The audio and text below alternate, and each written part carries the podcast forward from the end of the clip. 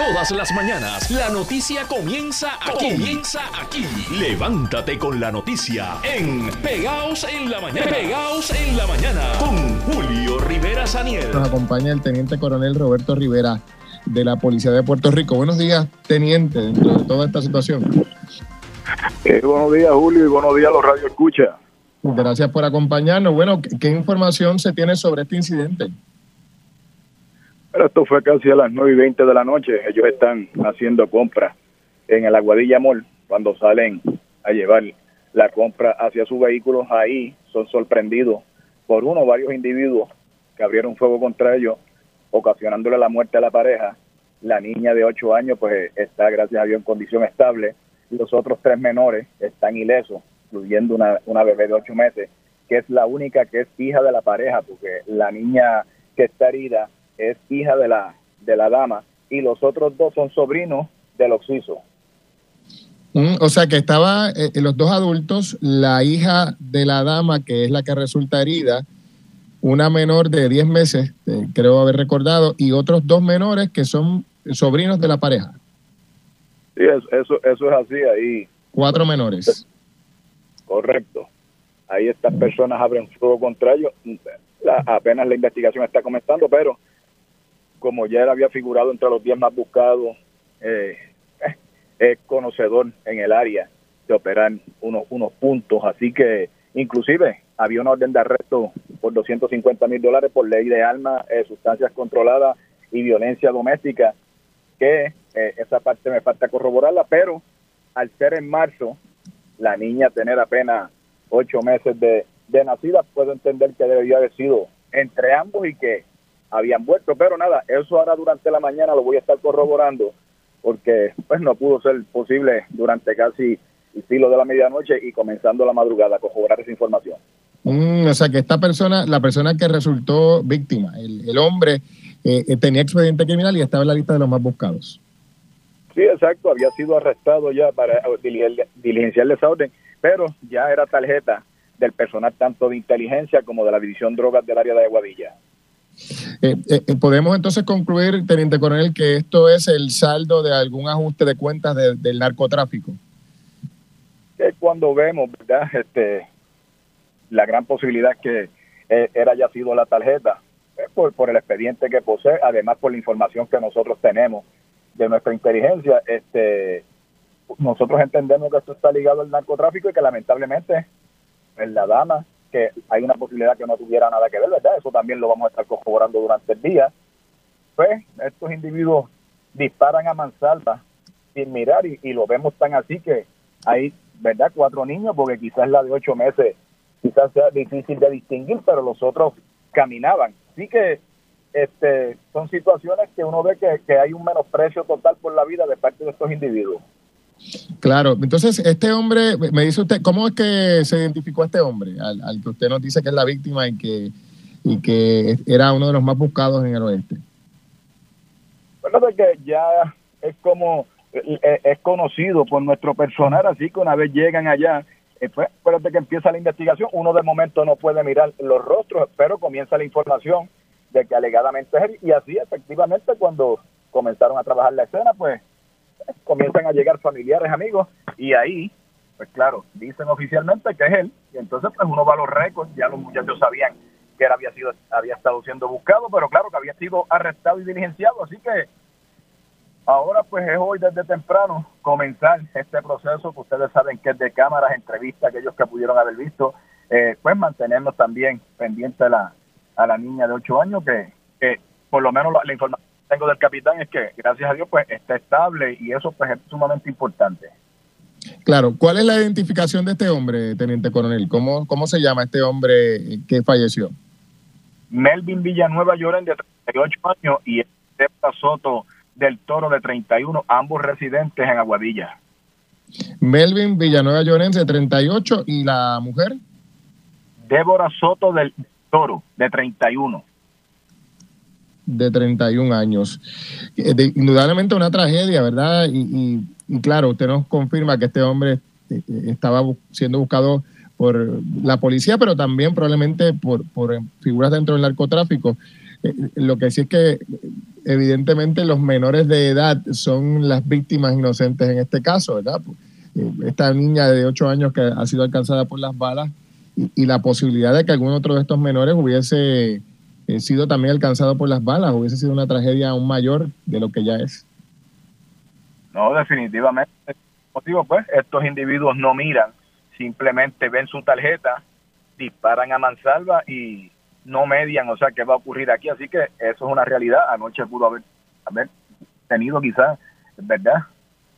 La masacre más difícil del país ante esta situación de estos menores que no tienen nada que ver, porque bendito, son ángeles que van caminando y una que va, ¿verdad? Dentro de lo que viene siendo el coche. Así que, de verdad que bien la pero nada, vamos a trabajar duro con esto, vamos a buscar la forma de que en su momento pues podamos esclarecerlo. Así que hoy hay mucho por recorrer y mañana, así que vamos a estar trabajando con ellos.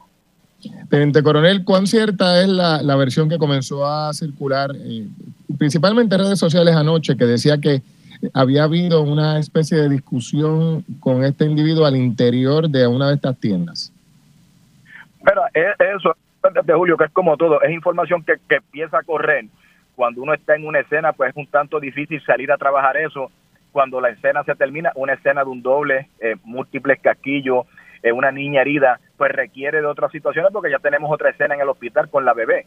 Así que hoy vamos a corroborar eso, por eso es que hay que ver todas las cámaras para ver si en efecto eso ocurrió dentro del establecimiento y cuando ellos salen los estaban esperando. Así que todo eso va a ser parte de la investigación. Claro, claro. Bueno, Teniente Coronel, le agradezco el tiempo y le doy las gracias. Antes le pregunto si hay algún sospechoso o sospechosos. Claro que no le pido nombres, pero si hay personas de interés ya en esta investigación para, para esclarecer este, este doble asesinato.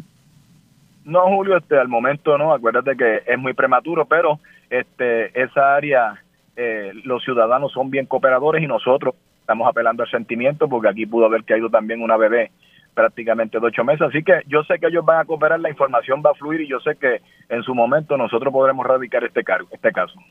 Oiga, antes también, y disculpe que le tome más tiempo, eh, el caso del asesinato de la mujer en Río Piedras, ¿ha habido eh, de ayer para hoy alguna novedad en términos de la identificación de esta mujer y, las circunstancias de lo ocurrido?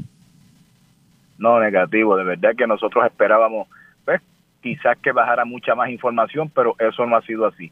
Este, no ha bajado nada con relación a ella, nadie ha ido al instituto, o sea, a través de los medios se ha dicho, este, se, se le envió, este, pues las características, todo, para que pudieran ver la descripción completa de ella, pero al momento nada, vamos a ver si hoy pues corremos con mejor suerte, porque recuerda que en una investigación criminal, el conocer quién es la víctima, pues entonces que nosotros podemos empezar nuestra investigación porque ya sabemos a dónde nos dirigimos, pero con una Jenny Doe es sumamente difícil y tirada en ese lugar peor. Imagínese usted qué raro está ese, ese caso, ¿ah? por las circunstancias como la encontraron y todo lo demás. Definitivamente. Bueno, cómo no, le agradezco, eh, Teniente Coronel, gracias por estar con nosotros aquí en Pegados en la Mañana por Radio Isla 1320. Muchos saludos para usted. Siempre va a Y nos acompaña esta hora el representante nuevo progresista José Aponte. Buenos días. Buenos días, Julio. Saludo para ti, saludo para Puerto Rico. Un placer poder compartir con ustedes. Muchos saludos. Bueno, comenzando el día con esta nota, representante. Esto, esto es sumamente el día a día, ¿no? Esto de, las balaceras y disparos hasta en un centro comercial, ¿verdad? Todos, la mayor parte de nuestros problemas de, de seguridad son vinculados al narcotráfico. Sumamente triste, preocupante eh, uno mira en otras jurisdicciones y es un problema que se está básicamente proliferando en todas las jurisdicciones. Nosotros miramos la nuestra porque es la inmediata eh, y hay que trabajar con el asunto, pero es sumamente preocupante la situación. Eh, ayer por la mañana se hablaba de eh, una dama que la encontraron tiroteada sobre 30 impactos de bala. La, la, verdad es que esto se, ha ido un, tanto eh, en un descontrol, de momento baja, se controla, eh, un periodo, por decirlo así, eh, casi de, de, ninguna actividad eh, de asesinato y de momento sube de, de, golpe con estos casos así alarmantes. Y fíjate lo que son las cosas. Algo que no se daba hace años atrás. Aquí los gatilleros no tienen ninguna eh, ningún recato en afectar a la familia, a menores que no tienen nada que ver con una actividad delictiva de un adulto. Eh, y se llevan enredados, perdonando la expresión, al que es y a los que no son, que están en el área, porque hay veces que el caso que están mencionando de Aguadilla, pues es una familia y, relacionado a la familia, pero hay casos donde eh, las víctimas no estaban ni relacionadas tan siquiera con el occiso principal o la persona que buscaban, ni mucho menos con asuntos de, de delitos. Claro, y definitivamente ya, ya nos ha dicho Roberto Rivera que esta persona era uno de los más buscados, ¿verdad? También hay un poco de este elemento de, de pues de, de, temer, de, de ser eh, de no tener temor, ¿verdad? Yo soy uno de los más buscados, me buscan mis rivales, pero igual voy al mall a hacer compra con mi familia y unos primos, ¿verdad? Eh, que, tú sabes, también pones en riesgo a, a, tu hija y al resto de tu, de tu familia extendida. Eh, y, como usted dice, antes había unas normas en el bajo mundo donde no se atacaba, mucho menos en un centro comercial, donde pudo haber dicho, como Roberto Rivera, una masacre importante. Eh, estaban haciendo compra ellos, pero estaba haciendo compra un montón de gente. Eh, así que pudo haber sido una, una, masacre que hoy hubiese sido de dimensiones adicionales. Vamos a ver cómo para esto, indudablemente. Bueno, en otras notas, representante, para lo que le llamábamos su, su reacción a, a, a este proceso de elecciones de medio término, eh, por lo menos ya en la Florida sabemos de los resultados y el gobernador de Santis que eh, ha vencido ¿no? en este proceso electoral. Bueno, lo que estamos lo, que estamos viendo a este momento, eh, el gran ganador en todo el proceso de ayer ha sido Ron DeSantis, básicamente dio una barrida en el estado de la Florida. en la Cámara y, el, y reiteró el Senado con la elección de Marco Rubio, o la reelección de Marco Rubio también. Eh, y en ese sentido, uno mira lo que ha estado trascendiendo en otros estados y la participación de una figura que se metió en la campaña a forzar candidatos que lo pudieran respaldar a él una aspiración futura y estamos viendo un rechazo a esa participación y me refiero a Donald Trump eh, acomodando candidatos que se comprometieran para respaldarlo a él y cómo entonces esos candidatos en lugares donde se entendía que el Partido Republicano debía de prevalecer y sin embargo está perdiendo el candidato que había impulsado eh, el expresidente. O sea, que la, victoria republicana no debe ser interpretada como una victoria de Donald Trump, por lo contrario. No, no una victoria de Donald Trump. Eh, es una victoria de Ron DeSantis en la Florida. Claro. De Ron DeSantis en la Florida. Y todo el mundo sabe que se comenta que Ron DeSantis pudiese ser candidato a la presidencia. Así que eh, el respaldo a Ron DeSantis se podría interpretar también como un respaldo, te respaldamos a ti porque no queremos al otro. Y tenemos claro, o sea que realmente es una derrota para... Trump, es lo que usted está planteando, representante. Sí, yo estoy planteando, eh, eh, sí, hay, hay una, una derrota de Donald Trump eh, y el Partido Republicano se está viendo afectado porque en este momento la Cámara está más ajustada, aunque republicana está más ajustada de lo que uno entendía que debió de haber estado eh, este, eh, debió haber sido los resultados generables. Eh, y en el caso del Senado, se entendía que se mantenía igual y de hecho en un momento dado se llegó a hablar de que lo pudiésemos controlar también, bien apretado por uno, tal vez por dos, pero por un eh, voto, y sin embargo no ha sido así, ha sido lo contrario. Así que, eh, ¿cuál es el efecto sobre Puerto Rico? Pues mira, eh, yo te tengo que decir que eh, teniendo el control de cámara, estaríamos en una posición mejor en, en, la Cámara Federal, dado que la comisionada residente es republicana, estuvo activa en campañas republicanas a nivel de diferentes estados. Eh, de hecho, la semana pasada estuvo en un tour de campaña junto a Scalise, que se entiende será el majority leader eh, del Partido Republicano en la Cámara, y eso le, abre puertas a ella. Eh, por el otro lado, eh, mirando el asunto ideológico, eso le daría a ella una oportunidad de adelantar el asunto ideológico en Cámara y entonces pondría contra la pared a los demócratas en el Senado. O sea, Ponte, ¿y usted, y usted cree que, que los republicanos son efectivamente aliados de la causa estadista? Sí. ¿O son todo lo contrario? Como escuchábamos a, a, este, se me ha acabado el nombre, este eh, esta figura política, preguntarle a la audiencia, ¿quién quiere que Puerto Rico sea Estado? Nadie decía la gente, que no queremos que se nos quite representación. Bueno, eh, yo recuerdo... ¿Ese no es el sentir generalizado de los republicanos? No, ese no es el sentir eh, generalizado de los republicanos. Hay que hacer un trabajo, pero por eso te digo, habiendo tenido participación Jennifer en las campañas eh, locales en diferentes estados, eso le, le ayuda a abrir puertas, eh, aun cuando haya un, una figura eh, que no haya salido respaldada al final, pero ella lo respaldó en su campaña, ayuda a mantener una relación con ese equipo y estando del lado del presidente y el portavoz de mayoría, le abre puertas también. Esa, esa no ha sido la, apuesta en el pasado, Aponte, que, que los republicanos, aún aquellos que han hecho hasta compromisos públicos eh, para respaldar la estadidad, y luego se les escucha diciendo, pues que no hay el ambiente, que este no es el momento, etcétera. Y entonces pasan las décadas y, nunca es el momento para los republicanos.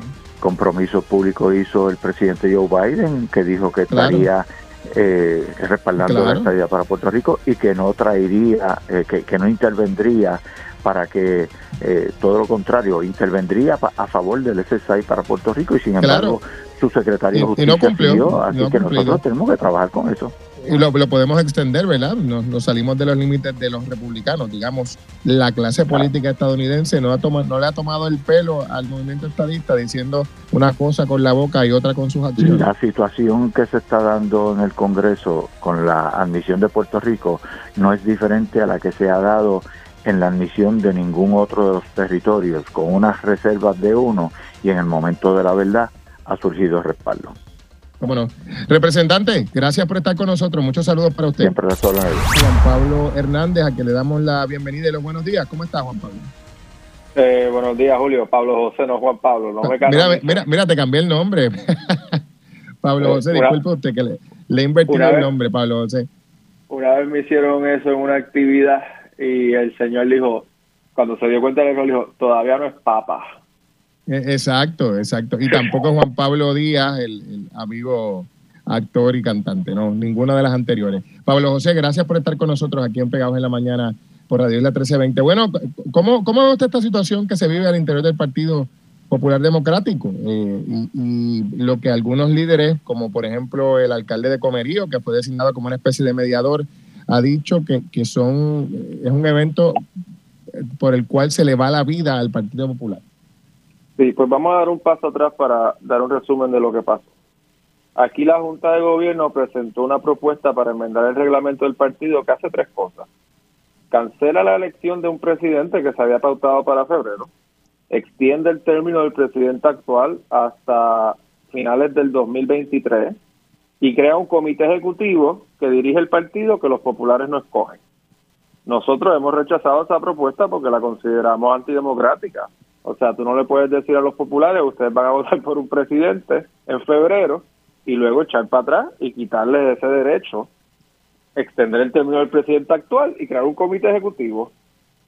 Ahora acaba de salir, eh, y lo reporta el periódico El Vocero, una nueva propuesta que elimina lo del comité, no le extiende el término al presidente actual, lo cual pues es una victoria para nosotros que llevamos tiempo abogando por eso, pero todavía cancela la elección del presidente y crea un presidente temporero que es escogido por la Junta de Gobierno del partido, que es un grupo de como 34 personas. Y nosotros, que somos un grupo que nos hemos estado llamando los populares democráticos, el grupo incluye a Charlie, a Carmen, a Jesús Manuel, a Héctor, a Toñito Cruz, a mí y muchos más, nosotros rechazamos esa propuesta porque nosotros creemos que son los populares los que deben escoger su presidente, no la Junta de Gobierno, que los populares deben votar por quién va a dirigir el partido, no un grupo. Y te adelanto, ¿verdad? Que en este artículo del vocero se habla de una lista de delegados que firman la propuesta, pero ya hay delegados que están diciendo que no firmaron la propuesta y que lo incluyeron en la lista. Y me refiero específicamente a un delegado de Baja que escribió en mi página de Facebook y que corroboré con él por el, por el otro lado. Dijo lo siguiente, están incluyendo nombres en esa propuesta como que lo presentamos sin tan siquiera habernos consultado. Hablo por mm. mí. Misael Oquendo, delegado de Toa Baja. Estoy en contra del comité ejecutivo y en contra de esta enmienda. Me parece una falta de respeto que mi nombre aparezca en esa lista. ¿Y, a quién usted atribuye esto? ¿A quién usted atribuye el incluir en una lista personas que no están favoreciendo esto? Eh, cosa que es evidentemente una mentira, ¿no?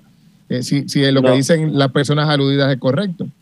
No, no sé y no se lo atribuyo a nadie. Mi experiencia trabajando en política es que cuando se hace un documento de esta naturaleza, son muchas las personas que van recopilando nombres para incluirlo en una lista. A veces se cometen errores, así que tampoco voy a asumir mucha mala fe. Pero ciertamente aquí se incluyó a alguien que no está de acuerdo y Dios sabe cuántos más se incluyeron que no están de acuerdo. E, esta propuesta, en definitiva, ¿usted cree que tiene futuro? Eh, eh, o sea, ¿verdad? Ya sabemos que la alta cúpula del partido tiene esa posición, ustedes están planteando lo contrario. ¿Usted cree que es inevitable la aprobación de esa propuesta tal y como está? No, ayer yo me expresé en las redes sociales y ya vamos por cientos y cientos de comentarios de populares diciendo no, no, no, que los populares deben ser quienes escogen al presidente porque es que es una postura bien sencilla y, y bien correcta, Julio, porque esto no se trata esto no es una diferencia como digamos de estatus, ¿verdad? Que pues diferentes personas pueden tener diferentes opiniones y estar de acuerdo, pero aquí es algo bien sencillo, es si los populares deben votar o si los populares no deben votar. Y yo estoy del lado de que los populares deben votar. Y, y si la posición de que los populares no deben votar, como usted la define, eh, prevalece, ¿qué significaría eso para el partido? Bueno, si prevalece, aquí se llevó a cabo un proceso institucional, que es que se aprobó unas enmiendas por la Junta y se llevaron a votación una asamblea de reglamento.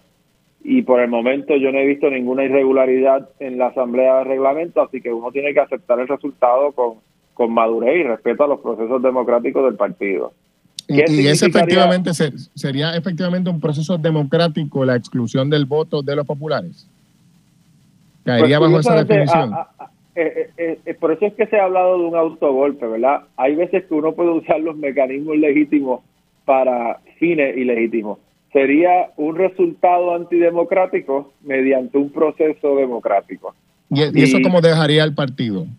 pues a mi juicio afectaría la credibilidad del partido por dos razones. Primero porque el partido prometió hacer una elección para la presidencia y luego la canceló.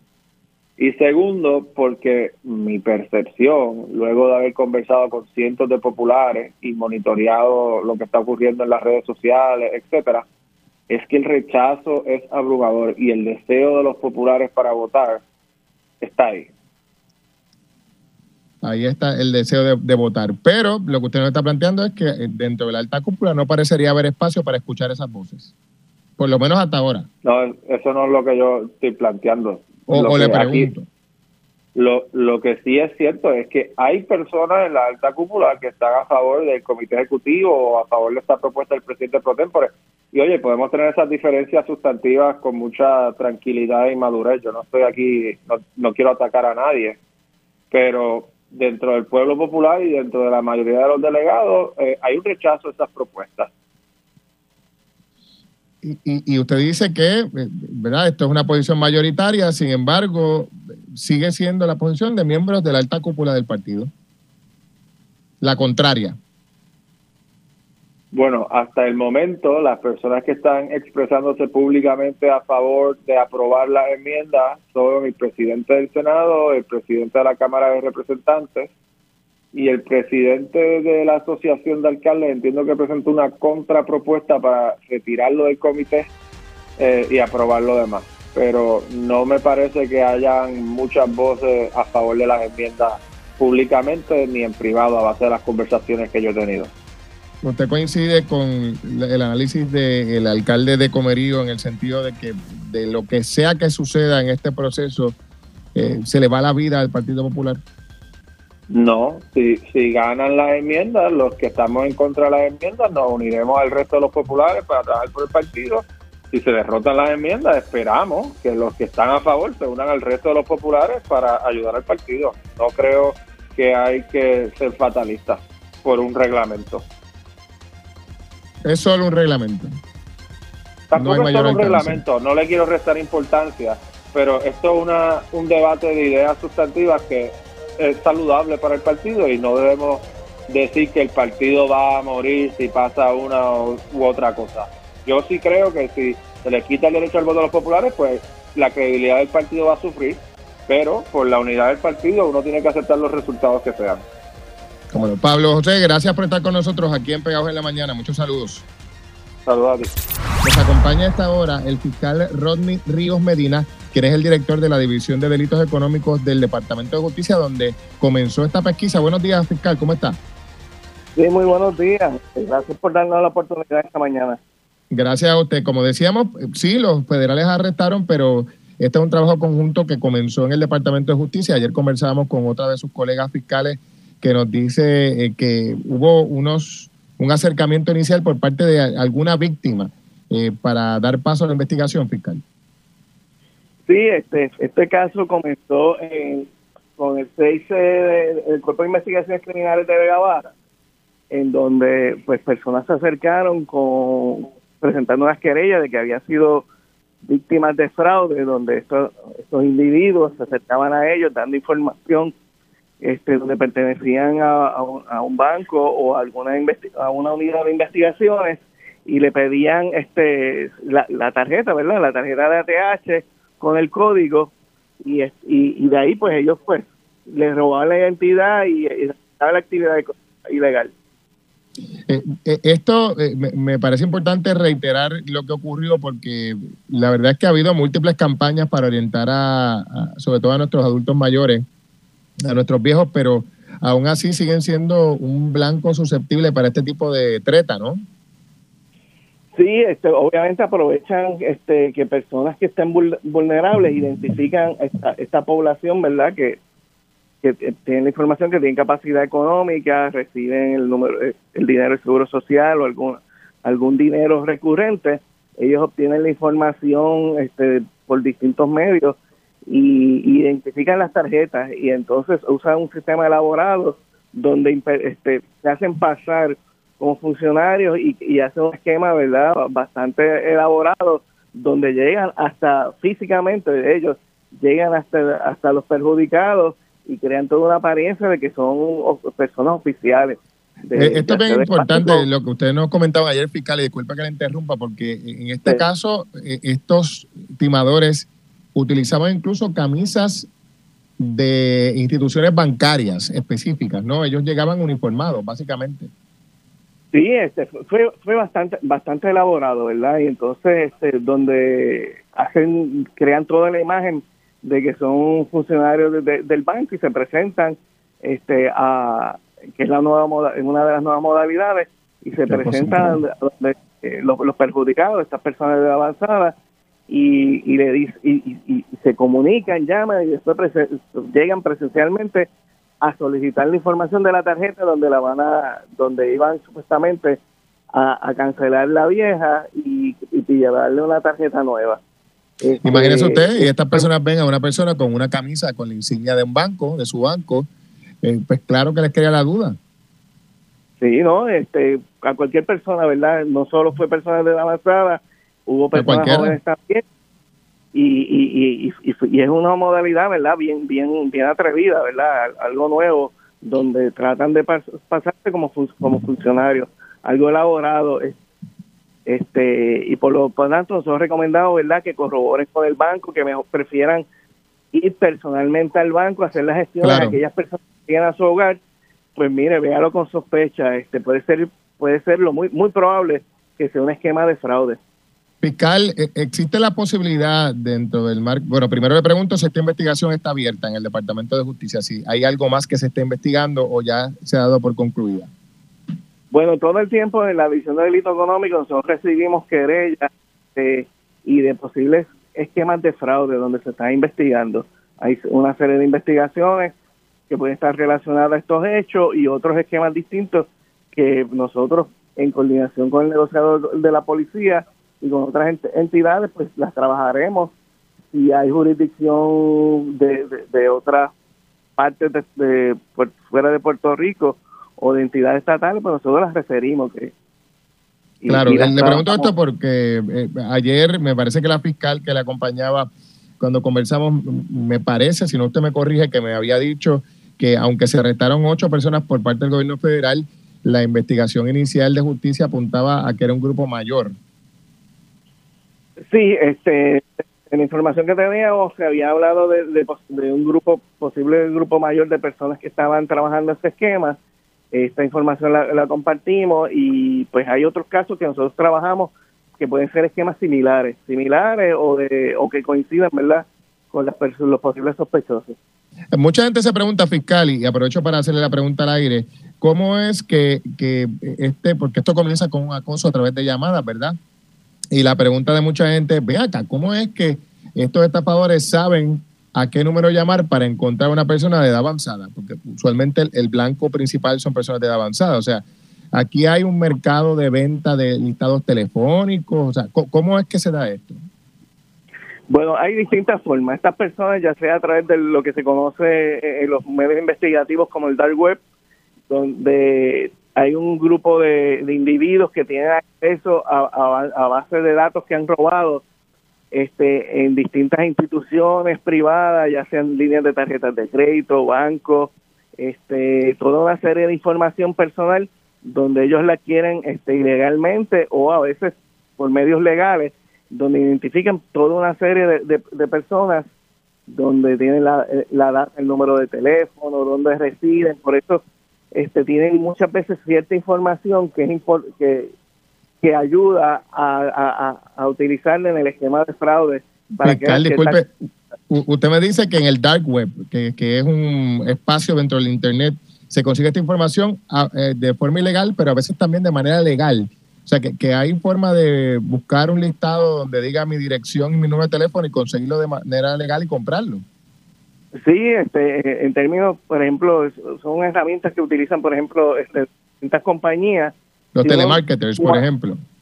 Sí, los telemarketers, pues tienen muchas veces hasta principios de, de, siglo, ¿verdad? En, los años 2000, las primeras décadas de, este siglo, pues este pues muchas veces uno renunciaba a su derecho a la privacidad cuando entonces utilizaba estos servicios y colocaba toda la información de uno, mm. dirección física, número de teléfono, todo eso, y estas personas pues son bien hábiles en accesar a esa, esa fuente de datos. Para o sea que a lo mejor esto es importante fiscal porque, y ya vamos concluyendo, pero me parece importante destacar esto, que a lo mejor hay prácticas que tenemos todos nosotros en las que estamos cediendo voluntariamente información personal que luego es vendida.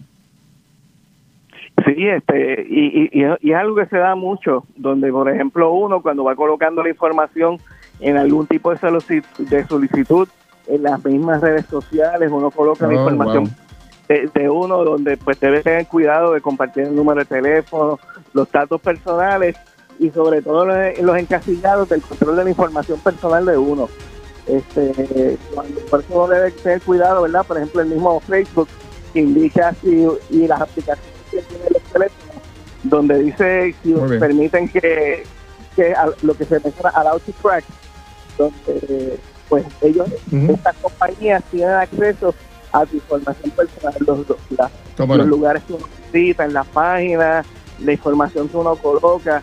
Uno debe ser bien prudente al utilizar las redes sociales o otras fuentes de información cuando va a colocar la información personal, porque eso esa información está corriendo, ¿verdad? este, a través de distintas compañías. Como no, pues fiscal, yo le agradezco el tiempo e información que estoy seguro que ha sido de beneficio para nuestra audiencia. Muchas gracias, eh, fiscal Ríos Medina, por estar con nosotros. Muy buen día. Nos acompaña José Acarón de AARP. Buenos días, José, ¿cómo está? Muy buenos días, Juli, y a todos los amigos de Radio Isla. Bueno, este es un problema eh, recurrente que se ha venido denunciando por múltiples organizaciones, incluyéndoles a ustedes, pero, pero nuestros adultos mayores continúan siendo las víctimas principales ¿Cómo atender esto? ¿Con qué estrategia cuando entendemos que, de hecho, Puerto Rico es un país envejecido y que más de un millón de personas son precisamente potencial blanco para estos estafadores porque tienen 60 años o más? Sí, mira, como tú dices, el 27% de la población de Puerto Rico tiene 60 años o más. País número 11 envejecido en el mundo. Esto es un asunto de mucha relevancia para ARP que llevamos años con comités de educación sobre fraude y con alianzas con la acción de bancos, con el FBI, con el servicio postal, etcétera, porque, y te voy a decir los números que han salido de las encuestas de IRP sobre este tema. Cada tres años hacemos una encuesta sobre qué le preocupa a la gente en Puerto Rico. En el 2019 esto había estado en el 93%. Esto subió al 99% de la gente encuestada en el 2022 después de la pandemia. O sea que esto es un asunto que realmente a la gente le preocupa a todo el mundo a mayor de 50 años.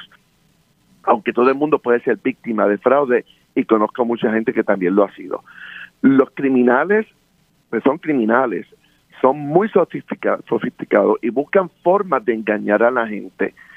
Eh, y la gente tiene que entender cinco estrategias que ellos usan. Número uno, atraer la atención de la víctima a la relación con tu nieto, tu preocupación financiera, como es en este caso de que arrestaron ayer. Establecen una conexión personal. Mucha gente mayor está sola. Ellos estudian el perfil, este, son amables, te preguntan cosas que, pueden conectar contigo. En caso te, te prometen ganancias para que seas compulsivo, como es el caso del, del boleto premiado o de que te vas a ganar un carro que nunca jugaste en, el juego. La persuasión que usan es bien importante. tienes que hacerlo ahora. De esto depende que lo usaron, me imagino también en este caso. Este, que tienes la TH trancada, tu, tu seguridad financiera, etcétera. Y la parte de la amenaza o la intimidación y el miedo, como es el caso de cuando secuestraron a un pariente tuyo que se da mucho también. Se da definitivamente. ¿Hay algo más que se pueda hacer, eh, ya no por parte de las organizaciones como la, tuya, José, que han estado orientando sobre el particular desde el sector privado, pero desde el gobierno? Porque mira, yo creo que el país, el, el país ha cambiado, es un país envejecido, pero las políticas públicas no necesariamente se han adaptado a las necesidades de esa población. Este es bien fácil, es bien difícil. Este, muchas veces este fraude se comete desde afuera del país. Bueno, el dinero, el dinero ha llegado afuera, ¿no? Según supe, a Estados Unidos y hasta República Dominicana. Eh, sí, hay muchas llamadas que vienen que usted transfiere el dinero hasta África. Este, esto es, esto es a nivel mundial, una red de, de fraude. Así que es bien importante, primero, que la gente esté consciente. El banco ni ninguna institución te va a llamar a pedirte información enganche el teléfono inmediatamente. Esa es la primera línea de ataque a esto. Sí, José, y, ha sabido. Conversación. Dime. Disculpa que te interrumpa, pero aprovecho para preguntar, porque sé que han seguido este tema de, de, forma constante. Parte de lo que se dice es que, que, los ciudadanos se ponen en riesgo con la violación de sus datos eh, porque los han confiado a, a, segundos que los han perdido por ataques de hackers. Por ejemplo, recordemos el caso del ataque al autoexpreso, pero también hackeos a megatiendas y, y, compañías conocidas donde hay información personal. O sea, nosotros depositamos la confianza en estas instituciones, ya bien sea el gobierno o el sector privado, pero estos eh, pierden los datos por ataques de, hackers. Sí, el, el uso de Internet ha creado una vulnerabilidad de todos por el acceso a la información personal. Eso es correcto. Tenemos tener bien juiciosos dónde la ponemos, dónde la damos. Por ejemplo, a mí me preguntan en las tiendas, ¿cuál es su número de teléfono? Yo no lo doy. Y usted está protegido por ley para no hacerlo. Y un chorro de gente escuchando alrededor también, ¿no? O sea. Sí, así es que tener mucho cuidado y ser bien selectivo donde usted da su información. Así es que cuídese mucho. La primera línea de, defensa es usted mismo. Y tiene que estar consciente de eso y decir, y aunque le, le digan cosas lindas, aunque se sienta solo, le den conversación, enganche el teléfono tan pronto tenga una llamada así y llame a su banco. Si le dice que es del banco, digo, ok, perfecto, yo, yo voy a llamar al banco ahora mismo y usted llame al banco o cualquier otra agencia. Igual había un fraude que estaba enviando una grabación de, de supuestamente del Seguro Social. Usted enganche inmediatamente y llame al Seguro Social. Muy bien, muy bien. Podremos, podríamos aconsejar, eh, José, directamente a la gente que nos escucha que aun cuando hay una persona que se identifique como de una institución bancaria vaya a su casa, eh, eh, pues no la reciba, ¿verdad? Porque los bancos no van a la casa. Julio. Los bancos no van a las casas. preocupó tanto que la gente dejara ir a gente a su casa. Eso es nuevo. Usted vaya a la con uniforme, este, José, porque van con una camisa del banco. Usted vaya a la sucursal. Primero que nada, ¿por qué le dio la dirección y permitió que sí que fueran a su casa? No deje que nadie vaya a su casa de esa forma usted llame al banco y vaya a la sucursal y trabájelo. Así que es, cuestión de estar bien alerta a todos en cuanto a esto. Y tenemos que estar bien claros que hay una industria de fraude y de estafa allá afuera que van a estar acosándolo. Eso tenemos que estar bien claros porque esto, oye, lo hicieron con el COVID, lo hicieron con los beneficios del gobierno federal, lo hicieron con lo del seguro social, lo han hecho con todo, son muy creativos y tiene que estar pendiente a esto. Esta de la tarjeta de débito es la más común en este momento. A mí me han llamado aquí a mi casa. claro, claro. Y, obviamente el llamado no es a que usted deje de utilizar la tecnología disponible, ¿verdad? O sea, si usted tiene su tarjeta de, de, débito. Reservas, ser diligente y tener mucho cuidado y precaución. Claro, te lo digo porque hay gente que le coge miedo, ¿verdad? a la este, tecnología. Para los amigos que nos escuchan, este, este fin de semana que es el Baby Boomers, nosotros tenemos una alianza con el FBI y vamos a tener un booth en el Baby Boomers educando de este tema con el FBI y va a haber gente del FBI con nosotros en el booth atendiendo y, y, y empoderando a la gente y educándola sobre el tema. Así que esto es bien importante Igualmente, esto es tan importante que tenemos una página de Facebook que se llama EIRP contra el fraude. Busque ahí todo tipo de información que tenemos para protegerse y los números de teléfono donde puede llamar si cree que ha sido víctima de fraude o lo ha sido. Muy bien, ya nos vamos José, pero me parece que parte de lo que le añade, ¿verdad? Un elemento de distrés adicionales que estos casos, pues a veces ni, el dinero le devuelven, ¿verdad? Porque la institución bancaria dice, bueno, pues usted le dio el PIN, pues lo siento mucho. Sí, eso, es correcto, no es error del banco. Fue error de juicio de la persona dar su información, el banco no tiene la culpa.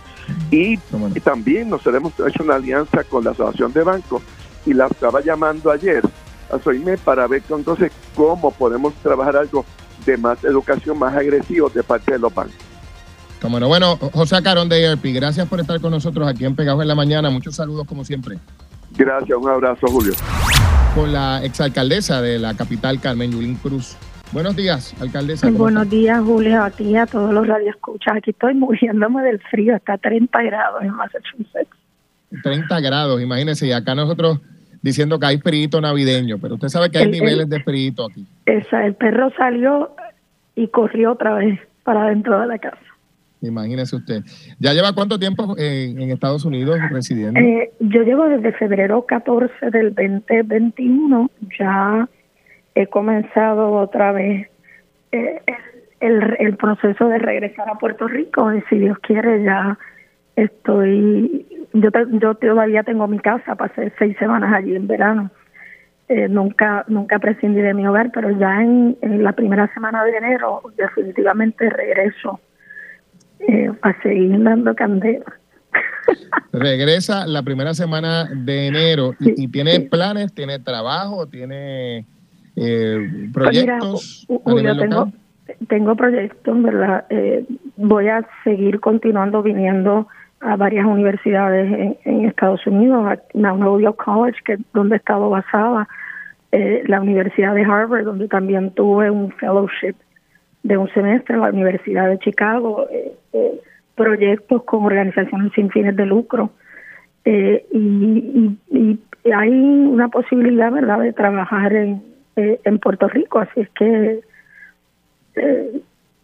hay que hay que regresar a la, a la patria. Y yo te voy a decir cuando yo yo dije que iba a regresar. Eh, Puerto Rico, yo siempre digo que vivir en Puerto Rico es para héroes y heroínas. O sea, cuando tú no tienes luz día, el agua se te va, este, la criminalidad, y, todavía hay gente queriendo regresar y, y la juventud sobre todo quedándose en Puerto Rico. Y, y yo había dicho, mira, pues yo quisiera quedarme por acá mucho más de dos años. Y entonces en verano se fue la luz por cinco días, tú recordarás. Y yo tengo a mi padre, a mi madre, a mi hija, a mi hermano allá. Y esa situación de que se fuera la luz por cinco días y la situación de vulnerabilidad en que eso colocó a mis padres, a pesar de que mi hermano eh, se encargó como, como siempre de ellos eh, yo dije, no, mira, hay, hay que regresar a, desde la loseta que uno quiera, queriendo decir desde la trinchera que uno, que uno pueda, a construir un país distinto. Ahora mismo hay gente guiando en el carro que va en camino a su trabajo, a dar lo mejor de sí y a construir un país distinto, un país eh, donde se amplíen los derechos de la gente, no donde se le quiten los derechos a la gente, un país donde la educación eh, sea mejor y el acceso a la salud sea mejor, donde no nos aumente la luz siete veces en un año, eh, donde las comunidades sean cada día más empoderadas.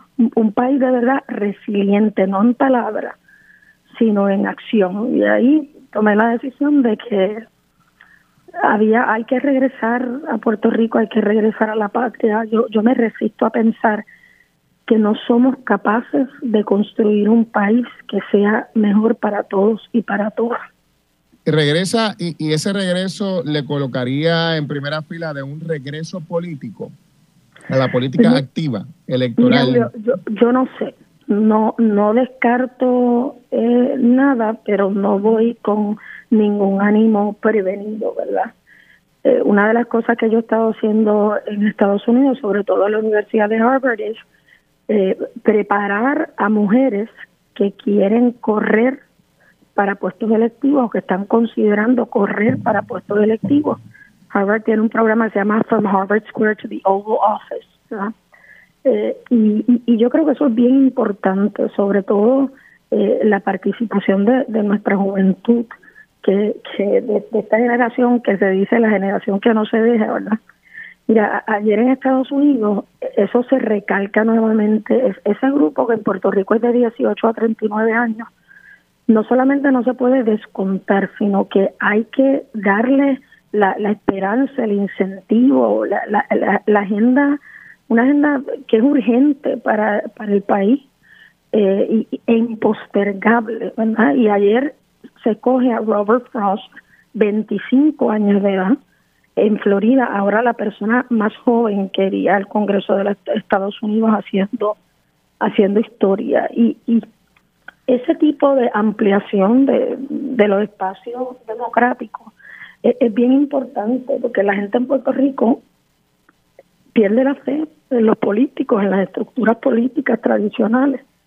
Y, y hay que hay que darle una razón a la gente para verse representado en las papeletas y, la papeleta tiene que representar no solamente las luchas, sino las esperanzas y las causas del pueblo puertorriqueño. Ah, hablando sobre ese tema, sobre la representación, ¿verdad? ¿Cómo ve usted en la situación que se vive en la actualidad en el Partido Popular Democrático, que es la colectividad que usted ha estado militando?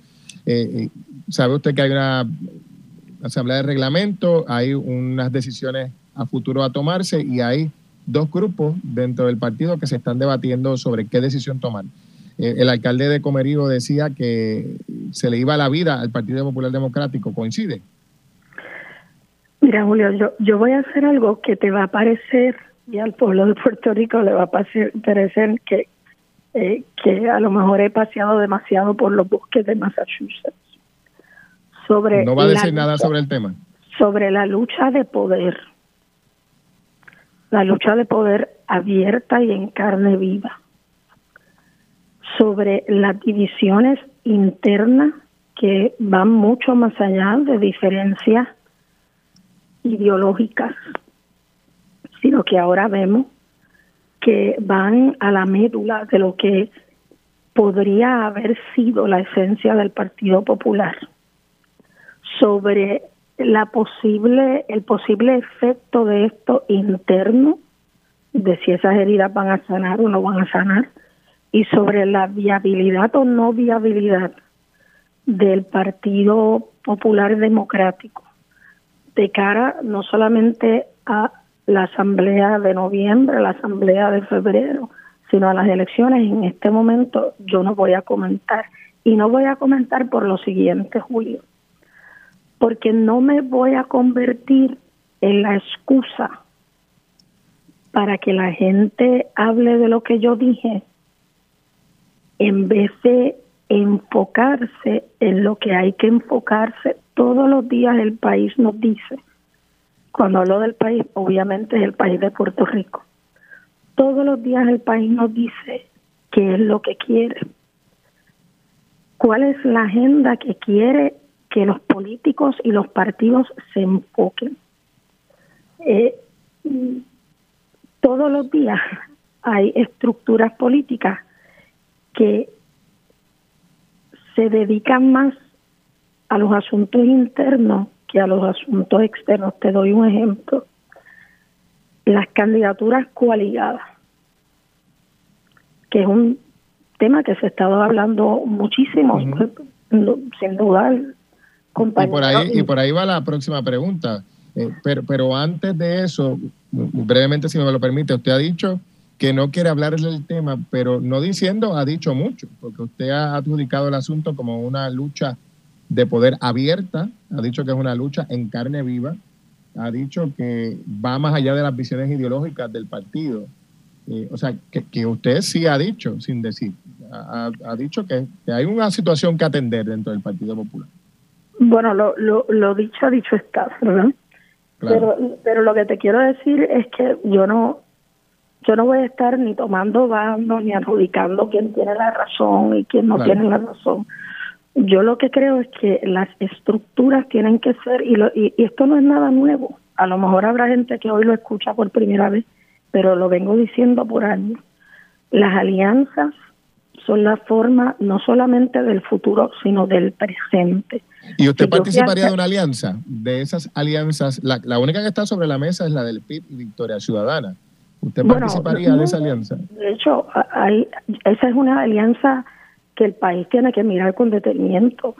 Pero hay alianzas que ocurren todos los, los días en las alcaldías de Puerto Rico. Yo fui alcaldesa por una alianza, no una alianza, eh, verdad, como como la que como la que ocurre en, Estados Unidos. por ejemplo, en el estado de Nueva York hay candidaturas coaligadas.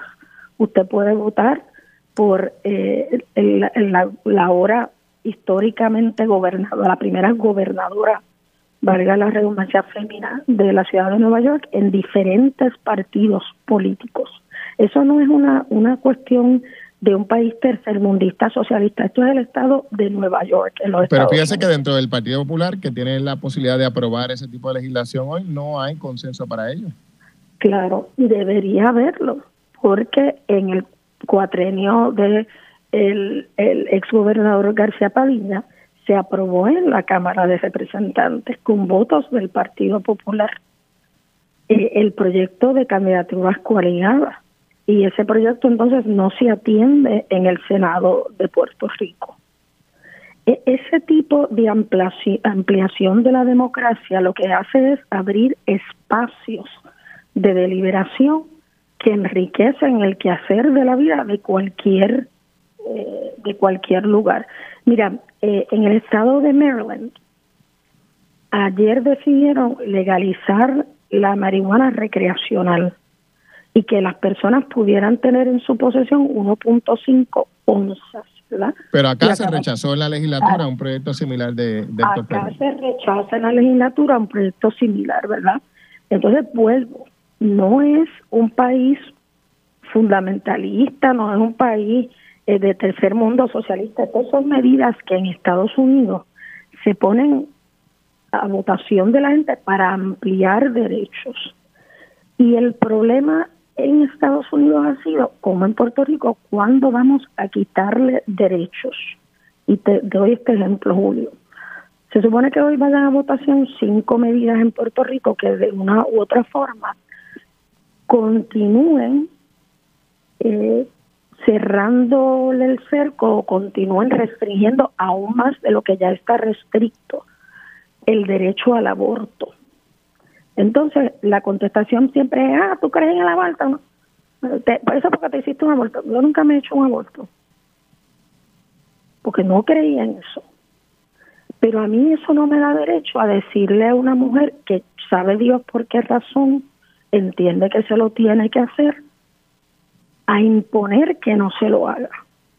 Entonces, yo nunca he visto a alguien que no se quiere hacer un aborto, obligar a alguien, ¿verdad? Y decir, no, yo, yo no me lo voy a hacer, pero te voy a obligar a ti a hacerlo. Son medidas de ampliación. Mire, si usted no cree en el aborto, no, no se haga uno. Si usted no cree en el matrimonio entre las personas del mismo género, no se case con alguien de su mismo género. Y, y son cosas que nos tienen que llevar a decir cuáles son los problemas verdaderos. El problema del aborto no es un problema en Puerto Rico. Y en vez de estar Sí. atendiendo cinco medidas como esas, vamos a de verdad atender medidas que le importen y que cambien la vida de nuestra gente. Bueno, se nos acaba el tiempo. Brevemente le pregunto un par de cositas muy breves. Eh, ¿Apoya usted a Manuel Calderón Cerame en la reestructuración de San Juan? Perdóname, perdóname que no A- a- ¿Apoya usted o no a Manuel Calderón en su intención de ser el nuevo líder del Partido Popular en San Juan para la reestructuración del partido? sobre sobre candidaturas internas dentro del Partido Popular no, no voy a comentar. Muy bien, muy bien. Dicho eso, ¿teme usted que su regreso y potencial regreso político se vea afectado por el tema de la multa ética que se le ha impuesto de 8 mil dólares? No, fíjate, fíjate no. no en, número uno, eh, no es un acto de corrupción, es una multa administrativa.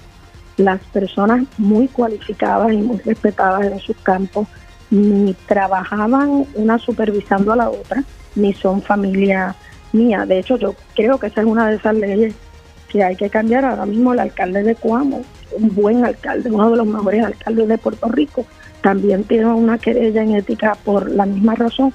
Eso no es responsabilidad de, del alcalde de Cuamo. Eh, y lo tengo que decir, a veces hemos tenido diferencias, pero el César lo que es del César.